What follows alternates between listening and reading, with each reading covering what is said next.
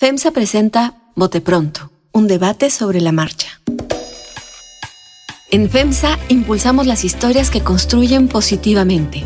Con más de 130 años, presencia en 13 países y más de 320.000 colaboradores. Nos importa la innovación, el talento y la sostenibilidad.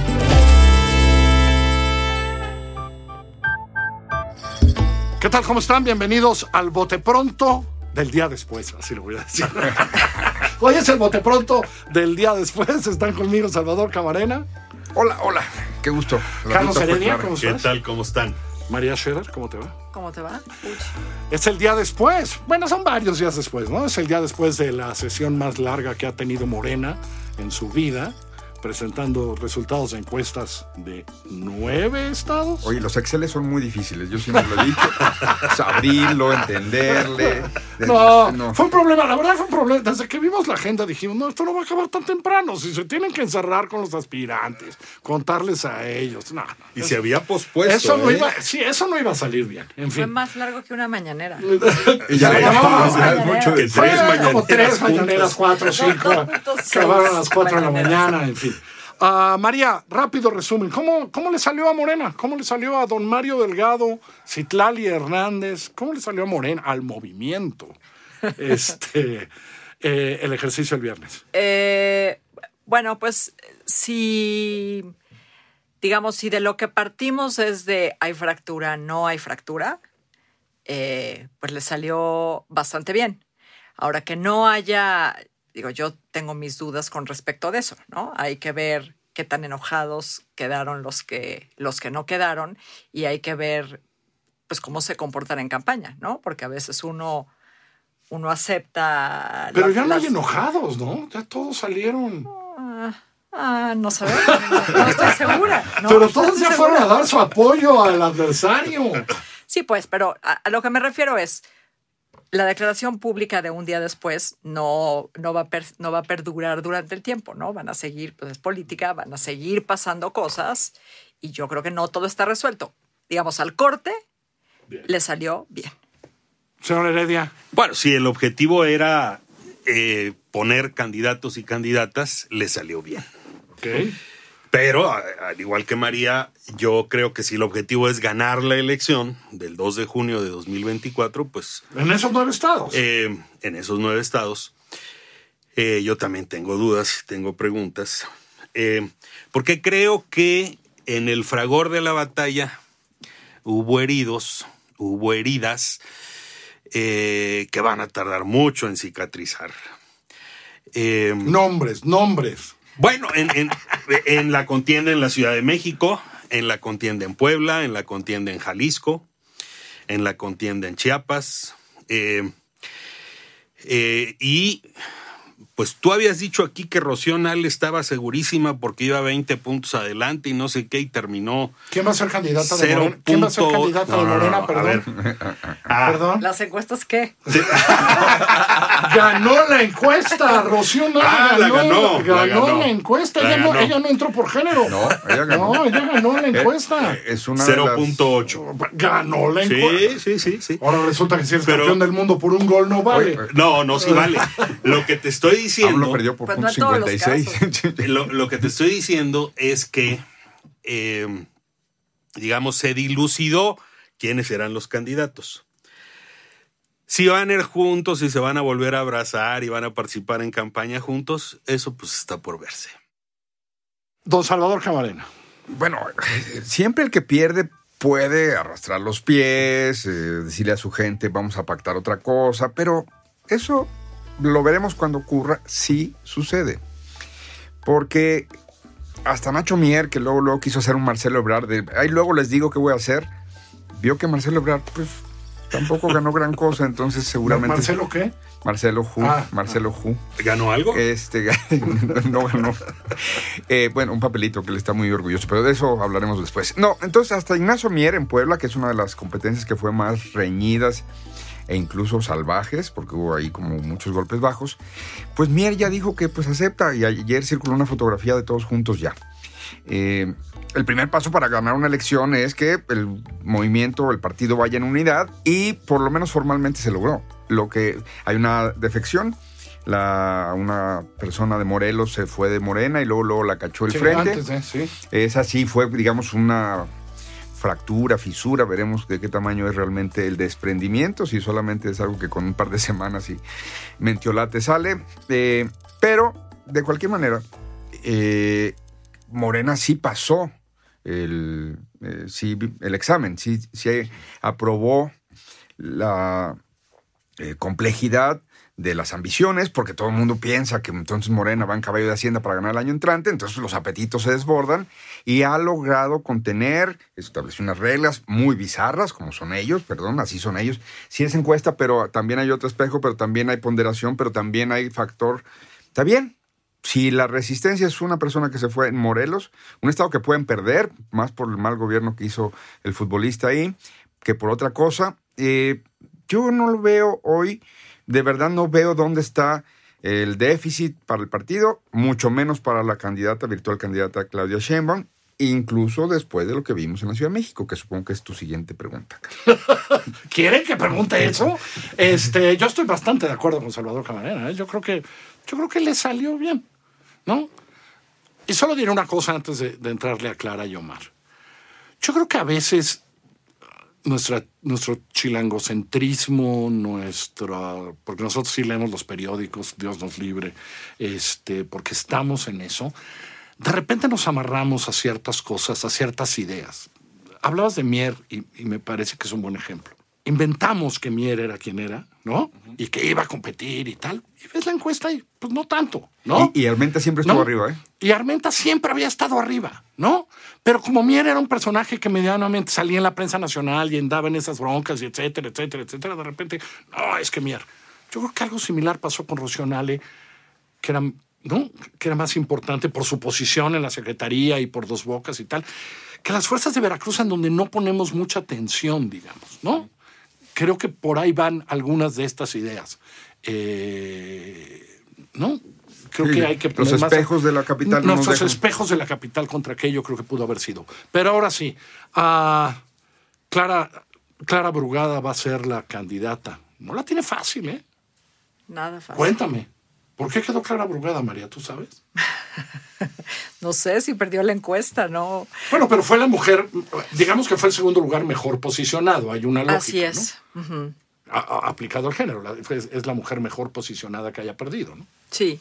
Bueno, no, no quiero aburrir porque ya abordamos en bote prontos pasados eh, algunas cosas sobre, sobre Clara Brugada. Por eso te pregunté el futuro. pero- ¿Cuál es? Es decir, no la tiene fácil. Es decir, tiene un problema de conocimiento y, y- y- y- y tiene 26%, ¿no? No sé si hay un espacio para Yo los creo que ninguno la tenía fácil. No, no. O sea, tampoco Omar García Harfuch la tenía fácil y creo que si va a haber una, eh, una, una elección de las nueve que vienen el año que viene que va a estar reñida, va a ser la Ciudad de México. Además, pues la verdad es que el hecho de que haya sido como haya sido, haya quedado Clara Brugada, lo pone mucho más interesante, ¿no? Porque son dos perfiles pues, bien contrastantes, ¿no? Cada uno tiene, eh, Asumiendo que es Santiago Tabuada. Pues yo asumiría que es Santiago O Taboada. sea, Luis Cházaro no, no le ves posible. No, espérame. Las huestes, las huestes del PRD se van a revelar como con Clara Sí, y, María, y Morena. sé. Oh. Y tampoco creo que sea un problema para Taboada, ¿no? El que finalmente va a ser designado como, como está a punto de ser por los otros partidos también.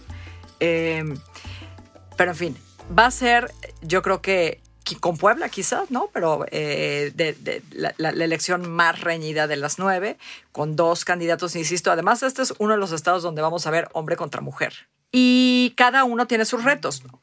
Eh, Cada, cada uno tiene sus retos. Que no creo que, by the way, no creo que eso le dé ninguna ventaja a Clara Brugada, ¿no? A pesar de esta, de esta ola de, de paridad y de, y de mujeres candidatas. Ahora, el grupo, bueno, ya podemos decir que hay eh, que corrientes en Morena después de Marcelo, ¿no? Un par. Bueno, la nueva corriente fue la de Marcelo. Inauguró una corriente dentro del grupo. Pero No, bueno, no los ni a claristas, en el, en el lago, eso no es corriente. los claristas o los puros o la banda de Jesús Ramírez o como le quieran llamar, está obligada a ganar esa elección. Más le vale, ¿eh? porque si Más no... le vale, después de la que se ¿Te echaron. imaginas si pierde? Y Claudia... Te imaginas a Claudia presidenta y Clara perdiendo. No, sí les va a ir muy bien con Claudia. Va a estar muy contenta la señora Sheinbaum. Señora Heredia, no está fácil para Clara Brugada, ¿no? Digo, por los números que vi en todas las encuestas, ¿eh? No está nada fácil.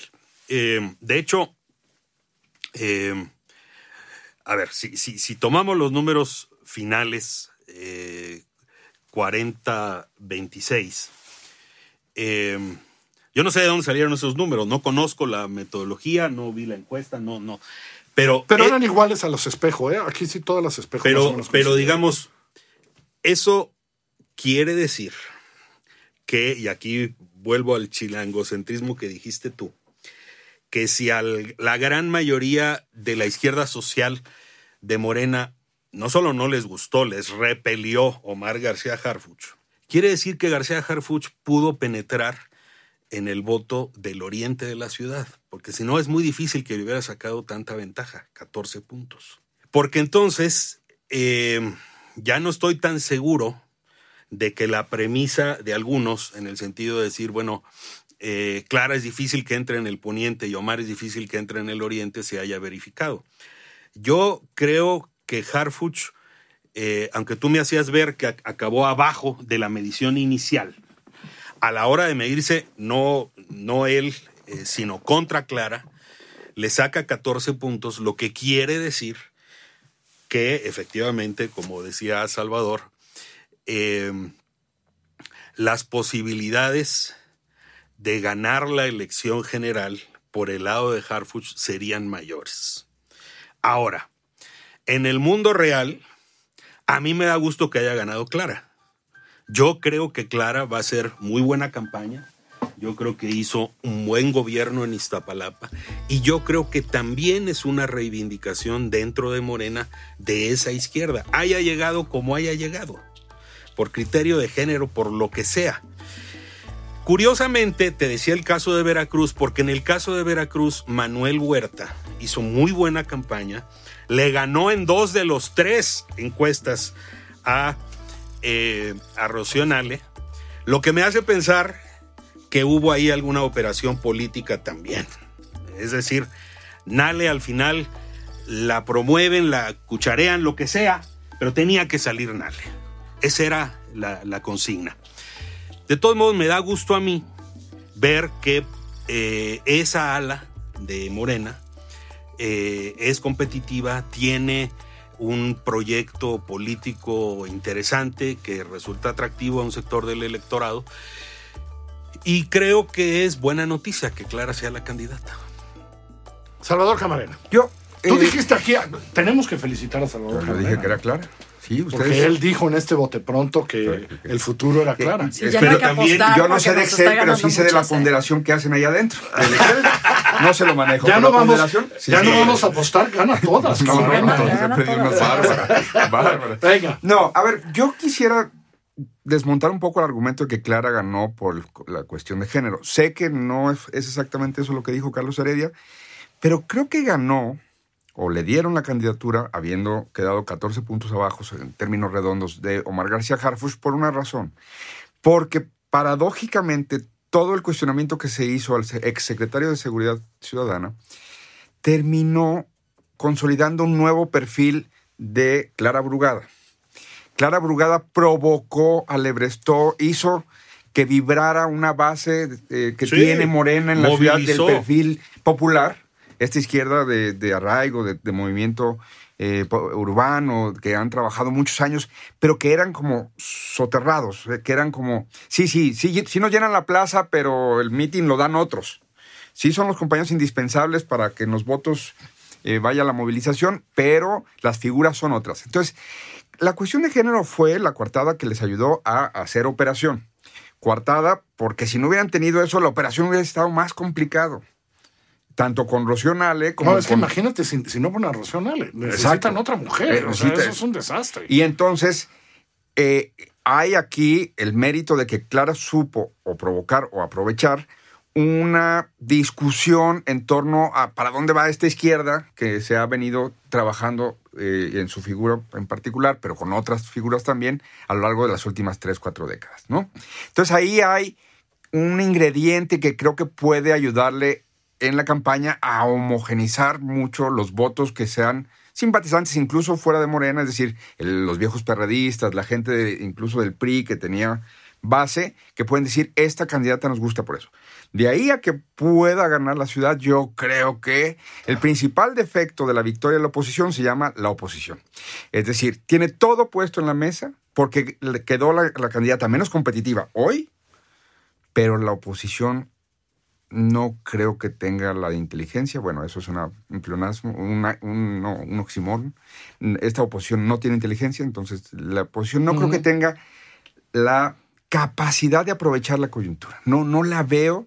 El mismo evento con el que bajan a Lea Limón y a Kenia López me Pero- parece imprudente. Pero, eh, Salvador, lo mismo se dijo en la elección intermedia. No, No, en la elección intermedia fue una falta- No, sorpresa. no- ¿eh? no la voy a comparar Pero porque fue una una sorpresa. es presidencial y otra Pero- es pero- intermedia. pero- fue una sorpresa, ¿eh? Sí, todos un poco nos sorprendimos de lo que Sí. pasó en Ciudad de México. ¿eh? Nadie medía eh, esa cantidad de alcaldías. ¿eh?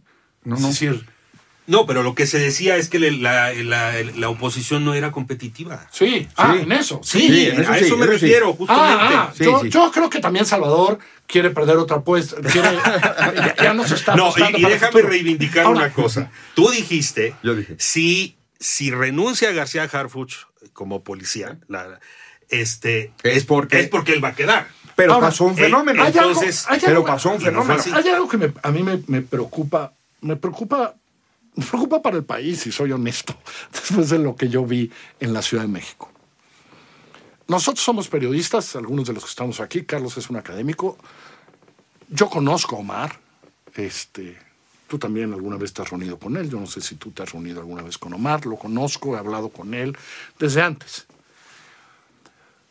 Pero que un hombre que no se dedica a la política, que desde su atentado no ha dado, ha dado creo que media entrevista, más o menos. Bueno, al país lo recibió y El país como lo una recibió. visita y larga. Al país. Al- Uf, a- que a- lo bueno, leen, a la jornada que lo leen millones. Que lo leen millones. A la jornada. Oye, no, no, no Este, que lo leen millones. A mí, los sábados me leen Este, millones. eso, millones. Como Evita, seremos Exacto. millones. O a la jornada más millones. La sabatina. que, que no estaba en actos públicos ni daba discursos. Que no sabíamos nada de él. Hace cinco meses tenía 50% de preferencia de aquellos que elegían una preferencia. Me asusta.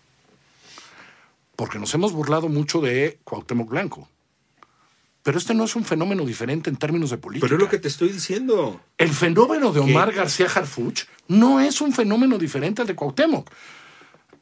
Omar es, Omar es un tipo mucho más serio en lo que hace, pero tenía el 50% de las preferencias. ¿Quién sabía quién era Omar García Harfuch? Yo ¿En no. serio? ¿No? no. Bueno, creo que el atentado le dio una visibilidad muy importante. Para De mal. tres días tiene escándalo porque andaba tal y, y luego adiós. En fin, me preocupa como me preocupan las encuestas como método. Ese es mi problema. Y anticipo algo para algún bote pronto en el próximo año. A lo mejor ese es un fenómeno que vamos a ver un poco con la candidata a la presidenta a la presidencia del FAM. Aguas cuando la popularidad y el buen gesto son los que impactan para tomar las decisiones aguas, ¿no? Y no la política. ¿Algo más? Sí, eh, Marcelo Ebrard no es la segunda fuerza Morena. No, quiero bajar el rating. No queremos bajar Solo el que no es la rating. segunda fuerza Morena.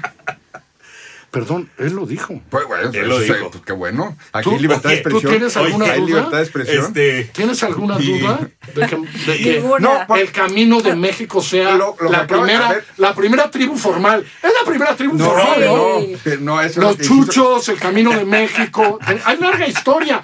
Tú, tú estuviste militando en algún momento en la izquierda. Dinos algunos nombres de esas tribus. No, pero eso ya no existe. A ver, no.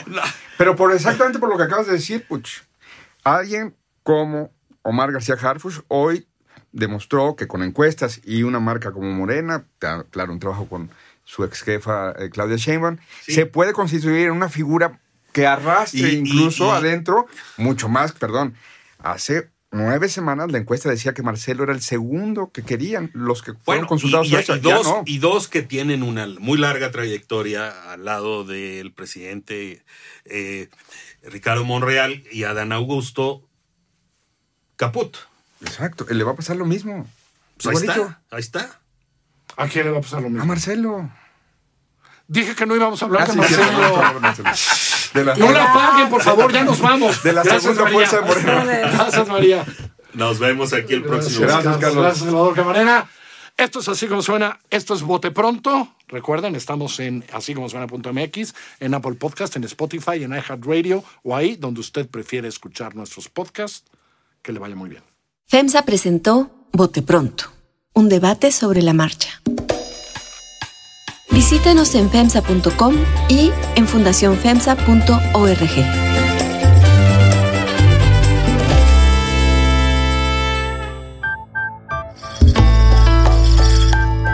Así como suena y FEMSA presentaron Bote Pronto, un debate sobre la marcha. La dirección editorial es de María Scherer, la producción ejecutiva de Giselle Ibarra. Yo soy Carlos Puch, quien trabaja con todo este equipo y le presento cada semana nuestras historias. Estamos en así como en Google Podcasts, en iTunes, en Spotify, en Deezer, en Amazon Music o allá donde usted escuche sus podcasts.